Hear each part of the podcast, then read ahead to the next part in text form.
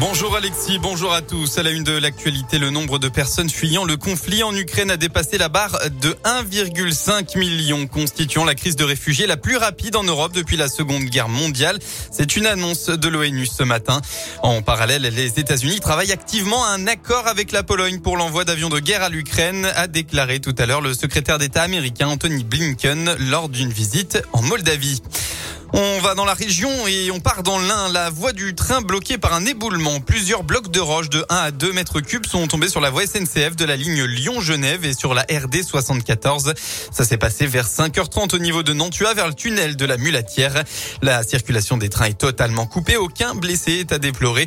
Des reconnaissances complémentaires sont en cours.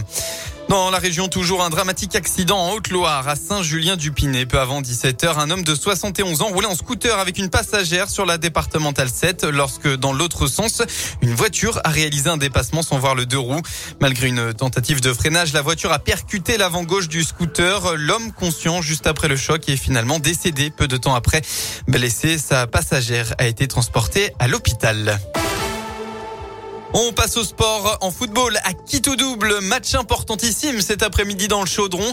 La SSE 19e de Ligue 1 reçoit le FC Metz 18e pour un vrai choc pour le maintien entre deux concurrents directs. Dans un stade Geoffroy Guichard qui sera copieusement rempli, les Verts devront l'emporter pour s'extirper de la zone rouge et y plonger leur adversaire du jour. Même si ce match contre Metz est sans doute capital pour la survie de la SSE, l'entraîneur Pascal Duprat préfère relativiser.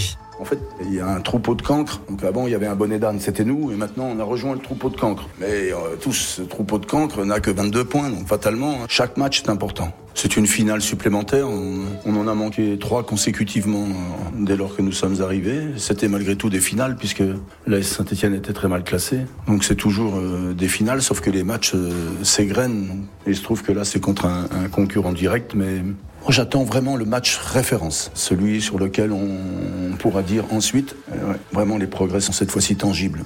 Réponse en tout cas dès ce début d'après-midi. ASS Metz, c'est dans une heure à 13h. De son côté, Clermont se déplace à Lille à 17h05. Ce sera sans Bayo touché à la hanche ni Ogier positif au Covid. En basket, pour la 21e journée du championnat élite, dans un match relevé, la chorale de Rouen s'est inclinée au bout des prolongations. Résultat final 100 à 92 pour Dijon. De son côté, la Gielbourg n'a pas réussi à inverser la tendance sur le parquet de Monaco. Défaite 93 à 84.